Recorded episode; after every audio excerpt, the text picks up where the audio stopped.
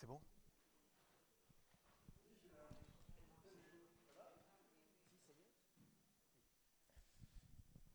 Et nous voici pour la dernière rencontre ici dans cette salle de l'éditorium, dernier entretien, dernier entretien et en compagnie des trois auteurs qui tout à l'heure à midi ont été honorés, qui ont été primés.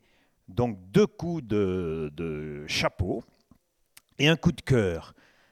Deux coups de chapeau, un livre adulte, un album jeunesse et un coup de cœur du côté du livre adulte. Alors nous avons, je vais commencer par la personne qui est en face de moi, nous avons Roger Royer, qui lui a eu un coup de chapeau adulte pour La main blanche hein, aux éditions de Boré. Au milieu, c'est l'album jeunesse avec euh, Sandy Fiol, qui euh, a été euh, primé pour son ouvrage Léon Roi Jardinier. Et puis juste à côté de moi, c'est Claude Rouge, c'est le coup de cœur, c'est le coup de cœur pour votre livre Tony Casperlino. Alors on va commencer avec vous.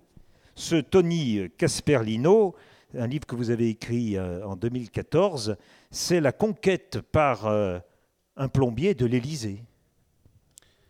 Oui, on peut dire ça. La tentative de conquête de, l'Élysée par un plombier, mais ça part bien avant qu'il soit plombier, puisque c'est à l'âge de 7 ans. Il est dans une famille dont le père est plombier, milieu culturel assez pauvre. Il est déjà en échec scolaire. Il redouble son CP, il n'arrive pas à apprendre à lire. Et donc il a déjà entendu 50 000 fois qu'on n'en ferait jamais rien de lui. Et tous les soirs, il fait une bêtise pour que ses parents s'occupent de lui un petit peu. Et un soir, sans faire exprès, il dénoue un casse-tête qui se traînait depuis des semaines sur une table. il prend ça, il, il se retrouve avec le bois dans une main, la ficelle dans l'autre, disant Ça y est, j'ai réussi ma bêtise, j'ai cassé le truc.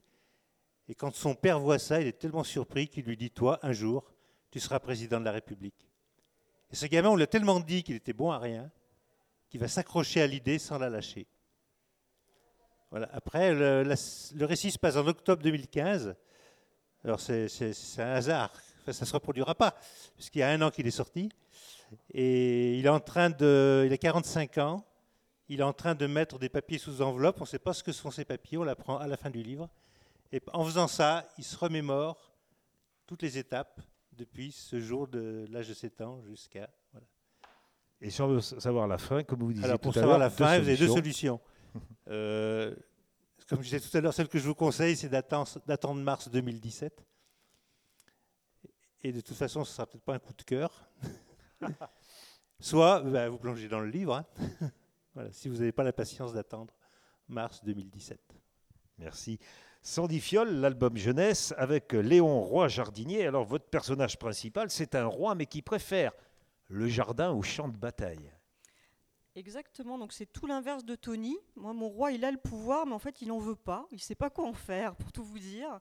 Euh, il est bien embêté d'avoir ce, pouvoir-là. Lui, tout ce qui l'intéresse, c'est d'aller cultiver son potager et d'observer les étoiles. À part ça, ma foi, il n'y a pas grand-chose qui l'intéresse. Et, euh, du coup, bah, ça va l'entraîner dans pas mal de, difficultés, ce roi, parce que, euh, ma foi, autour de lui, ses conseillers le, disent d'aller guerroyer. enfin, qu'il serait peut-être temps quand même de faire quelque chose d'utile dans sa vie euh, plutôt que de s'abaisser à ces, à ces bêtises qui sont vraiment euh, indignes de sa condition.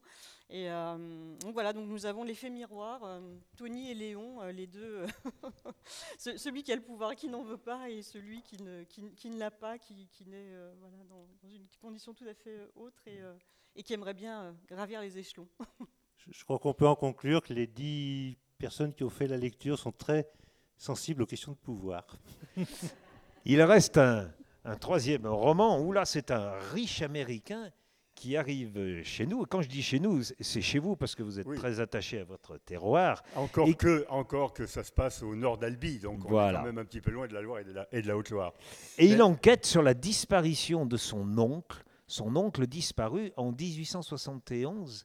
C'est ça. C'est euh, lors de plus ou moins de la bataille et- pardon, lors de l'élimination des, Français par les Prussiens à l'époque, 1871. Et effectivement, l'énigme commence là. En réalité, le, bouquin aurait pu s'appeler l'énigme de la main blanche, parce que c'est véritablement une énigme. En réalité, si vous voulez, mon projet pour ce bouquin était de trouver, c'est souvent la grosse complication pour l'auteur, un thème neuf, on peut dire. C'est très dangereux de prononcer ça parce qu'on dit bien que tout, toujours, euh, que tout a été écrit et tout a été lu. Donc si vous partez de ce principe-là, il vaut mieux ranger vos livres et dire je vais faire autre chose. En réalité, euh, j'ai trouvé ce thème euh, intéressant et je peux vous dire une petite anecdote qui ne va pas vous éclairer sur le livre, bien entendu, mais qui va vous faire comprendre pourquoi je, suis parti sur ce thème-là. Quand j'étais petit, j'étais tout, tout môme, à, 7 ans, mes parents étant déjà séparés depuis pas mal de temps, j'ai vécu un, bout de temps avec ma grand-mère Anna, qui est la mère de ma mère, et euh, dans un, qui était assez pauvre d'ailleurs. Mon père n'était pas très riche à l'époque, et on vivait euh, à Saint-Étienne, rue du Puy, là-haut vers les mines, etc. Et euh, ma, grand-mère avait une chambre seulement. Alors elle avait son lit, elle avait son fourneau, elle avait son armoire son, et un petit lit pour moi. Et l'hiver essentiellement, parce que l'été ça se justifiait un petit peu moins, elle me disait quelquefois, bon écoute, ce soir mon canot, j'étais son canard. J'étais tout blond, ça m'a un peu passé, avec les, yeux noirs, avec les yeux noirs. J'étais son canard et elle m'appelait son canou. Elle me dit, écoute canou, ce soir, je te raconte une histoire. Oui, mais, mais, oui, mais, mais. Alors il me disait, bon, à telle heure tu viens, tu bondis dans mon lit et je te rejoins. Alors j'adorais son lit parce que c'était un matelas en, laine, cardé tous les ans, un gros étredon que je tirais sur mon nez, etc. J'adorais ça. Et alors, pour me faire râler, elle me disait, bon alors mon canou, je te raconte quoi comme histoire? Alors attends, attends, attends, voir, attends, voir. Je réfléchis, ah, je te raconte la main blanche. Ah non, mais, mais pas la main blanche, pas la main blanche. J'avais horreur de cette histoire-là. Parce qu'en réalité, c'est un type, en remontant de la ville, ça pourrait être Saint-Étienne, ça pourrait être ici. il a été vendre des bêtes euh, et il remonte après avoir vendu euh, les bêtes qu'il voulait vendre. Et c'est l'hiver, il a de la neige jusqu'aux genoux, mais ce n'est pas un problème, il connaît très bien le coin. Il va remonter dans sa ferme les yeux fermés. Et à un certain moment, il s'arrête dans une clairière et il fait un petit pipi, voilà. Et puis, comme tous les messieurs, quand on fait ce genre de choses, on regarde un peu en l'air, on regarde un peu à droite, à gauche, en attendant que ça se passe. Et puis, Soudain, revenant sur, terre, au milieu de la clairière, qu'aperçoit-il Un bras gelé et une main blanche, cristallisée, qui sortent de la main. Alors pour un petit enfant, c'est terrible, hein, un truc comme ça, ça vous, ça vous terrorise. Alors évidemment, ma grand-mère changeait, elle me dit, bon, ben, ça va, je ne te raconterai pas la main blanche ce soir, je vais te raconter autre chose. Donc le thème, l'histoire est partie de là. Et ça nous entraîne très loin, cette histoire-là. Parce que probablement le thème a l'avantage d'être nouveau. Et puis, il va y avoir un mystère, mystère de la main blanche, qui va se développer tout le long du récit. C'est-à-dire que vous, prenez le mystère de la main blanche à la première page et vous le traînez jusqu'à la 420e page où vous savez à peu près ce qui va se passer. Donc, si vous voulez, je ne vais pas dire que c'est un tour de force de, l'auteur d'avoir tenu son public en, éveil et en haleine, je dirais, pendant 400 pages, mais tout de même, tout de même. Et je crois que c'est une des originalités du, roman. En tout cas, euh, vous savez bien le, présenter. Et conclusion, si parmi vous il y a des grands-parents, faites peur à vos petits-enfants, vous allez peut-être réussir à en faire des écrivains. Euh, Sandy, vous, vous avez fait des études de graphisme en Grande-Bretagne puis à Strasbourg en Alsace. Exactement. Euh, d'abord en Grande-Bretagne, euh, en Écosse. Euh, pendant quelques années, donc l'équivalent de Art déco Beaux-Arts, ce qu'on peut trouver en France. Et puis ensuite, je suis revenue en France aux Arts déco à Strasbourg. Donc graphisme, illustration, enfin on appelait ça publicité à l'époque, on ne parlait pas encore de, de graphisme. Voilà. Et donc j'ai été graphiste pendant, graphiste illustratrice et enseignante en graphisme pendant d'assez longues années, oui. En préparant cet entretien sur Internet, j'ai mis le mhm. doigt, alors je vous l'ai dit tout l'autre jour au téléphone. Oui, vous avez fouillé, vous avez cherché. Eh oui, Internet, c'est un grand indiscret. J'ai vu que vous avez été en Avignon restauratrice de documents graphiques. Oui. Je ne savais même pas que c'était possible ce genre de choses. Restauratrice. Est-ce que vous nous en vous le faites plus, mais est-ce que vous pouvez nous, dire quelques mots sur euh, cette oui, Alors j'ai été restauratrice de documents graphiques et de livres et de jeux. Euh, et voilà, il y avait des, jeux. Euh, je travaillais beaucoup sur les, bah, justement sur les livres pour enfants. Euh, puisque c'est une activité que j'ai eue euh, après le graphisme et l'illustration pendant quelques années. Et donc forcément, euh, étant passionnée de, de, livres pour enfants, je me suis spécialisée sur le 19e et 20e siècle et donc sur l'enfantinat, et sur les livres pour enfants, sur les livres animés, sur... Alors qu'est-ce qu'on vous demandait de faire? Euh, alors, généralement, on travaille pour des libraires et on travaille pour des collectionneurs essentiellement. Hein. Euh, il peut arriver que euh, on travaille sur des livres qui ont plus une valeur sentimentale. Ça peut, arriver. Par exemple, c'est le livre de la grand-mère, donc euh, voilà, euh, là il y a une valeur presque familiale. Mais la plupart du temps, quand même, ça reste vraiment le, Bon, il faut que le livre ait une certaine valeur pour qu'on puisse entreprendre une restauration, parce que sinon, j'allais dire malheureusement, c'est triste à dire, mais bon, ça, ne vaut pas le coup, quoi. donc, voilà, je, travaillais vraiment sur. Ça peut être vraiment toutes les périodes. Hein, c'est-à-dire, j'ai eu des livres 17e, 18e 18e, mais bon, avec quand même cette spécialité-là. Euh, Et puis aussi la partie document graphique. Donc là, c'est euh, euh, ce qu'on appelle document graphique, c'est tout ce qui est œuvre papier. Donc ça va de restauration, d'aquarelle, de, de, gravure, voilà, tout ce qui est un support papier à la base. Et ce qu'on vous demande de faire, c'est de ne pas trop en faire en fait. C'est-à-dire que le, par rapport à un travail de création, la restauration, c'est tout l'inverse. C'est-à-dire qu'on vous demande de vous oublier complètement dans le respect euh, de, l'œuvre. Euh, donc il faut savoir jusqu'où vous allez aller pour être dans le, dans le respect euh, patrimonial en fait. On ne vous demande pas de faire du neuf. On ne vous demande pas de faire du neuf, c'est pas le but, ou alors c'est que vous avez raté le, coche si vous faites du neuf. Et c'est un bon apprentissage pour, pour, pour être illustratrice? C'est un bon apprentissage. Alors pour être illustratrice, je ne sais pas. pour, la, pour la création en général, c'est un bon apprentissage d'humilité parce qu'on apprend beaucoup à, s'oublier avec ce, travail-là. Donc après, quand on revient à la création, ce qui est, mon cas, puisque j'ai un peu fait des allers-retours comme ça, euh, on gagne en, recul par rapport, à, son travail. Et puis aussi euh, par rapport à des techniques, puisque bon, voilà, euh, c'est un métier d'artisan, donc on apprend toutes sortes de techniques qu'on va pouvoir ensuite réexploiter dans son travail, et notamment dans mon travail d'illustration, dans ce que je fais plus récemment.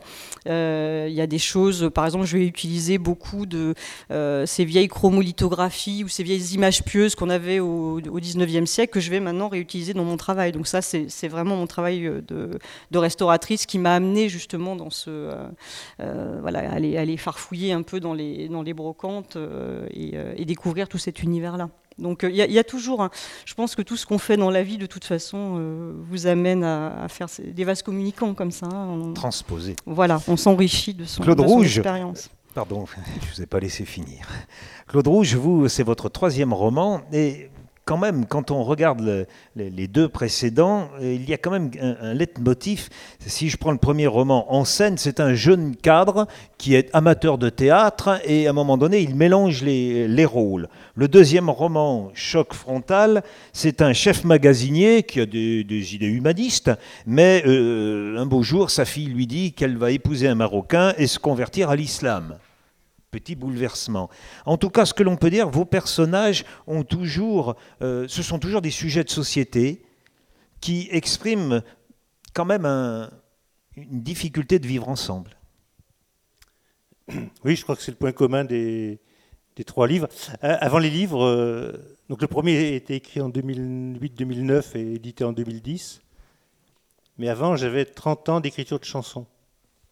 depuis première chanson, je crois que j'ai écrit en 1974, le premier spectacle en 1981, donc je vais bientôt être à 35 ans de spectacle. Et s'il y a un, fil directeur dans l'écriture, c'est euh, bah, tout ce qui touche, tout ce qui me touche, mais c'est toujours comme ça, tout ce qui me touche émotionnellement. Et euh, moi, je vis comme tout le monde 24 heures sur 24 dans une société, donc ce qui s'y passe, je ne suis pas indifférent, ça me touche. Donc j'ai toujours euh, utilisé, pour moi, la, manière de réagir à des événements ou, à, des, états, euh, ça a été l'écriture. Donc ça a été pour la chanson, et puis j'ai jamais décidé d'écrire un roman. J'ai un jour, j'ai mis euh, pour en scène, j'ai écrit la première et la dernière phrase, et ça correspondait à deux images, et j'avais une grosse motivation à écrire sur le lien entre ces deux images. Comment passer de la première à la deuxième? Mais j'avais aucune idée de la distance ni de la forme. Et c'est le troisième jour que j'ai réalisé que j'étais en train d'écrire un roman. Et que j'ai mis un saut de page sur la, dernière phrase en me disant que je la retrouverais un jour. Et j'ai retrouvé 18 mois plus tard. J'étais sûr de la retrouver. j'avais quand même un peu peur de me perdre, parce que quand on écrit une chanson, c'est très court, et puis si on se rate, on la jette, on en fait une autre. Mais en fait, voilà, c'est venu comme ça. Donc, c'est pas tellement, pour moi, c'est pas la forme qui est déterminante. Par contre, c'est vrai que dans, dans je, crois, que j'étais très marqué par un. J'ai écrit pas mal de chansons pour enfants à une époque. Je faisais pas mal de spectacles. J'avais d'ailleurs croisé Anne Sylvestre à une époque. Je suis allé la saluer. Et c'est un jour un chanteur m'a dit si un jour tu n'as plus rien à dire, arrête d'écrire. Et ça, c'est resté gravé en moi. J'écris non pas pour le plaisir d'écrire, non pas pour vendre des livres, encore moins, non pas pour être ici et puis vous parler.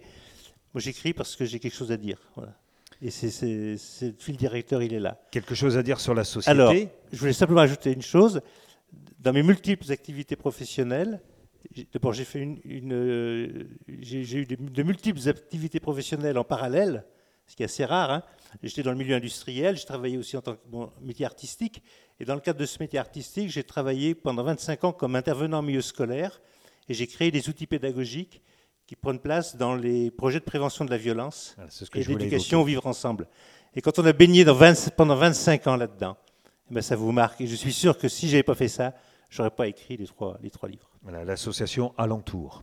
Alors, Alentour, c'est l'association dans laquelle j'ai à la fois développé les, mes activités artistiques avec d'autres et avec d'autres aussi ce travail d'intervenant euh, par rapport en prévention de la violence, et aujourd'hui dans la gestion pacifique des conflits. Alors tous les trois, vous avez eu la joie, l'honneur et le bonheur d'être d'être primés tout à l'heure. Euh, alors vous-même tout à l'heure, euh, vous avez dit c'est la première fois. D'habitude, je, je n'accepte pas, mais là j'accepte. Oui, moi j'ai toujours été très réticent par le, classement, euh, le classement dans le domaine artistique. On est tous des créateurs. Alors, d'abord, c'est hyper subjectif. Hein. Et donc, moi, chaque fois, quand j'étais chanteur, puis qu'on m'invitait à des scènes ouvertes avec, avec euh, concours à l'applaudimètre, alors ça, c'est bidon parce que c'est le gars du coin qui gagne. Mais indépendamment de ça, moi, je disais, mais pourquoi enfin, À quoi ça sert Et, et, j'ai jamais, voulu rentrer là-dedans. Et puis là, alors, euh, bon, comme j'expliquais tout à l'heure, on est venu me chercher déjà, donc c'est un signe. Hein. Et puis, tout à l'heure, j'ai expliqué, on me demandait trois livres. Où la plupart des auteurs, ils vont dire, oula, trois livres, ils exagèrent, on va pas les revoir et tout. Mais moi, je me suis dit, il y a au moins trois personnes qui vont s'intéresser à mes livres. Voilà. Ils vont être obligés de les lire. Voilà, donc c'est un peu ça. Le... Alors, qu'est-ce qui me gêne là-dedans et que je n'ai pas développé tout à l'heure? Pour moi, c'est le jeu de l'ombre et de la lumière. Hein, quand on met quelqu'un dans la lumière, là où il y a de la lumière, il y a de l'ombre. Hein, regardez, l'ombre, elle est là-bas, la lumière est ici. Quand on met quelqu'un en lumière, on met les autres dans l'ombre. Et ce que, j'ai vu aujourd'hui, c'est que le bouquin Tony Casperlino, il était mis en lumière. J'en ai vendu beaucoup plus que d'habitude, mais les autres, les deux autres, ils se sont retrouvés dans l'ombre. Et donc j'en ai moins vendu que d'habitude. Voilà. Alors, euh, ces prix ont été euh, accordés par un jury. Il y a des, membres du jury ici. On va leur passer le, micro. Est-ce que vous pouvez nous, dire en quelques mots euh, comment vous avez organisé. Hein, on ne vous demande pas les, jugements de valeur, là, mais comment vous êtes organisé pour recevoir les prix et puis tout doucement arriver à, ces deux coups de chapeau et ce coup de cœur? Alors, d'abord, on a, c'était par le biais de la bibliothèque qu'on prenait les livres. Donc, on a commencé vers le 10 juillet à avoir euh, les romans à disposition. Et ce, on avait jusqu'à peu près fin septembre pour les lire quand même euh, assez hard. Hein. Donc vos, soirées étaient euh, prévues J'étais bien occupé. Donc il y avait plusieurs romans à disposition, donc chacun pouvait prendre au fur et à mesure les romans. Donc les membres du jury étaient sur différentes communes et, certaines communes en avaient à disposition aussi. Et, voilà. et donc fin septembre, nous nous sommes réunis et nous avons fait une délibération qui nous a quand même pris du temps que les romans étaient quand même passionnants. Et quand même, beaucoup de, choix revenaient. Enfin, comment dire euh, La sélection a été dure quand même. Voilà, parce que beaucoup nous avaient plu. Oui. Et nous avons fait plusieurs fois des votes pour arriver euh, à, extraire, hein, des livres. D'où les deux, les deux, les deux prix. Les deux prix. Vous avez eu le sensiblement ex à une voix près. Euh, voilà, vous avez le coup de chapeau parce qu'il y avait du désaccord. si je traduis. Euh, et en, ce qui concerne, voilà, si ça a été peut-être dur d'abord de, décerner les livres N'ayez pas peur d'approcher du micro. Voilà. C'est simplement euh, bon, ben, le point de départ, c'est d'abord une petite annonce à la bibliothèque, cherche à la médiathèque, cherche jury, personne ne pouvant euh, figurer dans un jury pour un, livre, la fête du, livre euh, de Chazelle-sur-Lyon. Donc, on pose des questions et tout. Comment ça On réfléchit un petit peu dans sa tête. Bien, tiens, pourquoi pas Tous, je pense qu'on on est quand même des grands lecteurs. Mais ce que Sandrine disait avec juste raison, ce, mois de juillet, on ne se connaissait pas. On ne se connaissait ah pas. Euh, on est tous arrivés avec notre culture, avec notre vécu. Euh, et je, crois que. Je vais vous demander, il y avait un homme parmi le, jury? Il y a un homme parmi le jury? Oui. Deux. Ils savent lire donc. Deux hommes et des gens de tout âge. Hein. Il y avait une dame qui n'est pas là, qui était très âgée.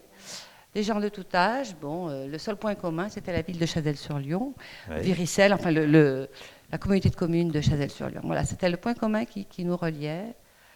Et c'est peut-être euh, de là qu'au moment de la délibération, ben, c'était très intéressant d'écouter.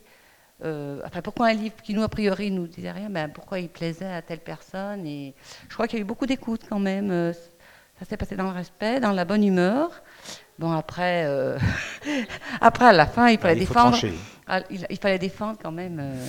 Et donc, il y a eu un dispositif différent en ce qui concerne l'album jeunesse, puisque là, ce sont les écoliers, ce sont les, enfants des écoles qui ont fait leur choix. Il n'y a pas de témoignage là. Hein. Alors, vous, ça vous a troublé tout à l'heure, parce que vous avez dit, au moins, ce sont mes vrais lecteurs qui ont tranché.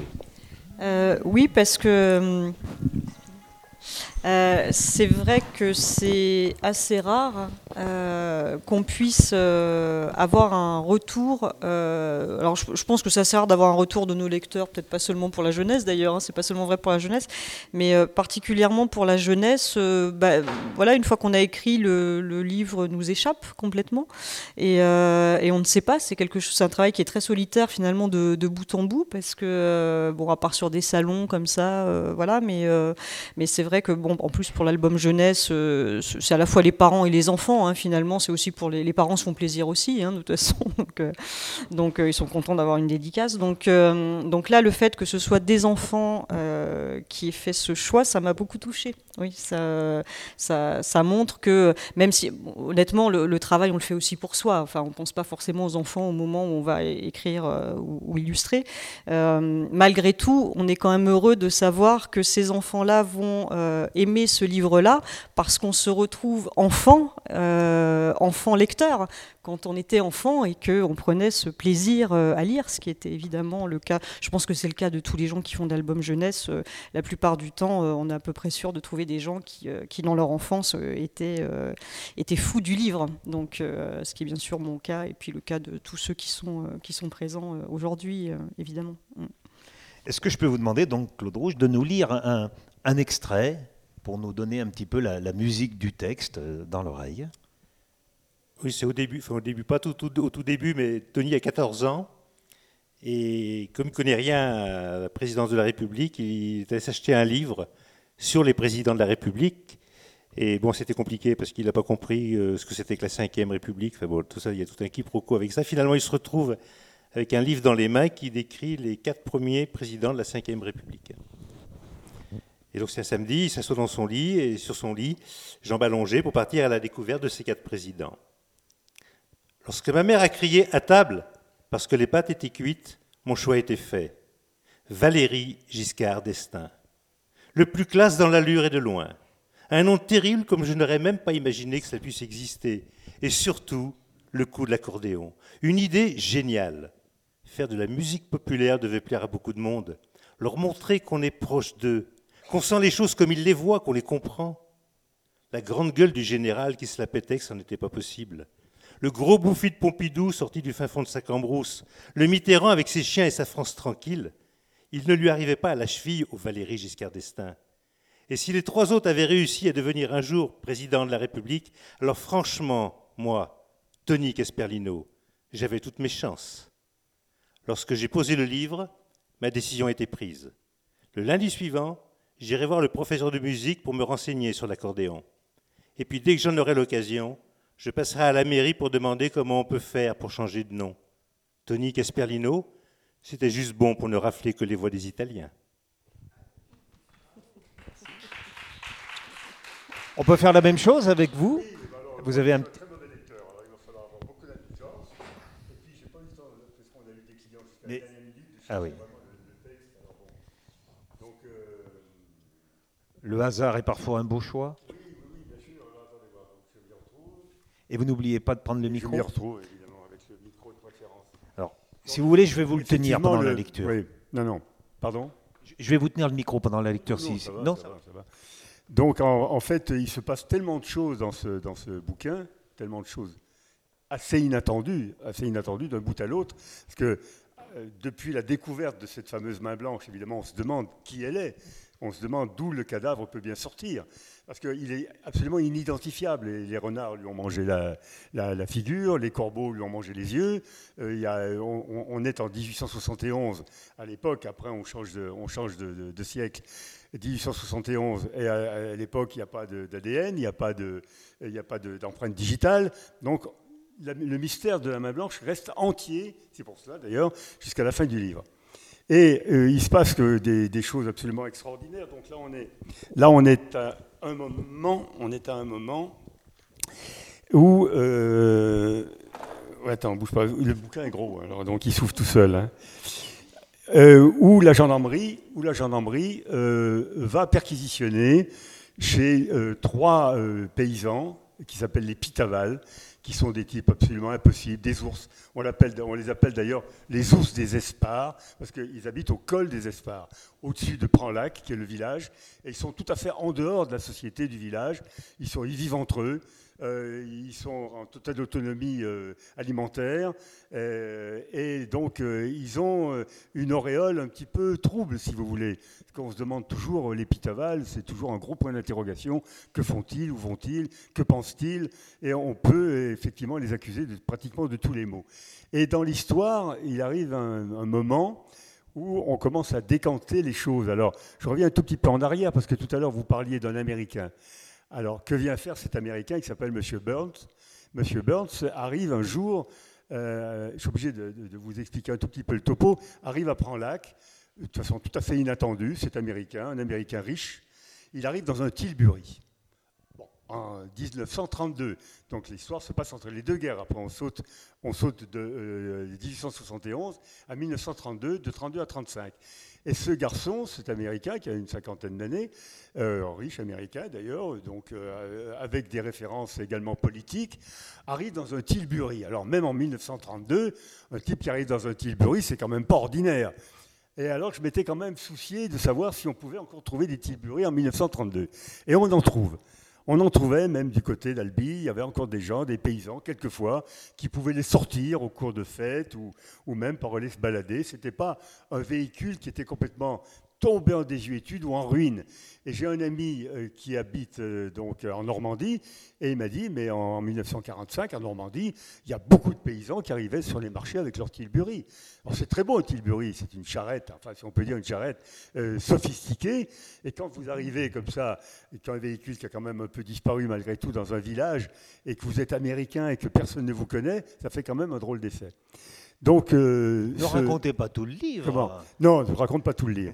Donc, euh, si vous voulez, il va y avoir une énigme qui va se déclarer, qui, va, qui, est, qui est patente pratiquement tout, tout au long du bouquin. Et il va y avoir ces pitavales, ces fameux ours des Espars, qui vont quand même inquiéter la gendarmerie parce que cette main blanche, de cette main blanche, il découle des tas de trucs qui sont quand même assez incompréhensibles. On ne comprend pas certaines choses. Et à partir du moment où on ne comprend pas certaines choses, eh bien, on se réfère à des gens, quelquefois un peu troubles, en disant peut-être que, en fait, eux ont peut-être la solution, parce qu'ils font toutes les choses dans leur coin. On ne sait pas en réalité ce qu'ils ont fait. Peut-être que dans cette histoire de la main blanche, ce cadavre inconnu, est-ce qu'ils ne sont pas, non pas responsables, parce qu'en 1871, ils n'étaient pas nés, mais est-ce que leur grand-père, au col des Espars, qui est éloigné de tout, n'avait pas tué quelqu'un? Vous voyez, il y a un soupçon qui plane sur eux. Et un jour, le, commandant de compagnie, le commandant en réalité de la gendarmerie, débarque. Alors le texte c'est ceci. Le lendemain, flanqué de deux gendarmes, à l'aube, à l'aube à peine mûre, Cordeille, c'est le, capitaine de gendarmerie, Cordeille partit à l'assaut du mas des Esparres. Ils y arrivèrent à 6h30, heure légale pour réveiller un citoyen. Les chiens donnèrent l'alerte. Un, grincement les prévint que l'on ouvrait un volet. Ils ouvrirent la tête, n'aperçurent personne. L'adjudant gueula en tambourinant à la porte. Gendarmerie nationale, ouvrez Cinq minutes passèrent avant que Léon, c'est le, chef du, groupe, avant que Léon tira enfin le verrou dans un claquement. Et Hirsute, débraillé, demanda C'est qui? Cordeille ricana Les petites sœurs des pauvres. Ça se voit, non? Perquisition officielle, laissez-nous entrer. Sur la table, Cordeille avisa une vingtaine de bouteilles alignées, dont certaines étaient pleines. Donc il y avait un trafic d'alcool sous-jacent, dont certaines étaient pleines. L'une d'elles ayant encore euh, l'entonnoir dans le goulot. C'est de l'eau de lourde, qui le chef de la brigade, naturellement. Il reniflait une bouteille. Vous avez de la chance, on n'est pas ici pour ça. C'est beaucoup plus grave. Achille, qui est, en fait c'est lui le patron, c'est l'aîné. Achille descendit de l'étage en bougonnant. On n'arrête pas de nous emmerder depuis quelque temps, c'est pas vrai ça. T'as raison Achille, c'est pas fini. C'est quoi que vous voulez? On veut savoir l'heure, Achille, pas plus. On veut savoir l'heure. Ah, L'aîné des Pitaval ne réalisait pas trop la situation. Corneille l'état. Tu sors ta montre, c'est tout. Le vieux Finot dansa d'un pied sur l'autre. Mais quelle montre Mais tu sais bien, si, Achille, celle que de l'autre fois, celle qui joue de la musique. Je ne sais pas où elle est, moi, au juste. Corneille ouvrit sa sacoche et retira le document officiel. Mandat de perquisition. Achille, mais on ne va pas en avoir besoin. Moi, je crois que cette montre est tout, bonnement sur ta table de nuit ou dans la poche de ton veston. Hein de toute façon, euh, si tu n'as pas oublié de la remonter, elle va jouer un petit air que l'on connaît bien dans, moins d'un quart d'heure. Allez, gendarme, accompagnez cet homme dans sa chambre et fouillez. Ce fut l'affaire de cinq minutes. Je l'ai, cria un gendarme. Ils redescendirent. Eh bien, tu vois, Achille, c'est pas si compliqué. Bien, on l'emporte et on va te faire un reçu, d'accord? Mais je ne t'interroge pas, tu, tu nous dirais que des conneries. C'est pas la peine de perdre du temps. On va, les faire, on va faire un rapport sur une contrebande d'alcool. Là, toutes ces bouteilles. Bon, tu es d'accord. Et ce tonneau en plus. Oui, je sais, c'est pour vous autres. Vous avez une sacrée descente, les gars. Voilà, réfléchissez. Réfléchis, Achille. Je garderai le rapport une semaine. Si d'ici là, tu ne viens pas à la gendarmerie me dire ce que tu sais sur cette montre, je l'envoie à Albi. À toi de voir. Dans cette affaire de montre, nous, vous, dans cette affaire de montre, vous ne risquez pas grand-chose, je vous le dis. Même si c'est Pancras, qui est leur grand-père, qui a tué le Guillaume. Parce qu'en réalité, cette main blanche, on était arrivé à se demander dans la, société adjacente de, de Branlac si ce n'était pas un déserteur allemand, parce que bien que nous ayons perdu la guerre de 1971, les Bosch, enfin les Fritz à l'époque, même pas, les Prussiens plus exactement, et les Prussiens avaient perdu une bataille du côté de la Suisse une bataille sans grande envergure, mais ils avaient quand même perdu une bataille.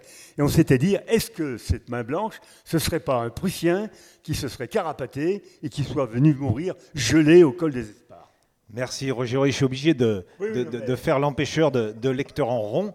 Est-ce que rapidement quelqu'un a une question à poser à l'un des auteurs ou à l'ensemble? Pas de réaction? J'insiste pas trop parce que je suis au bout et j'ai dépassé mon temps. Merci.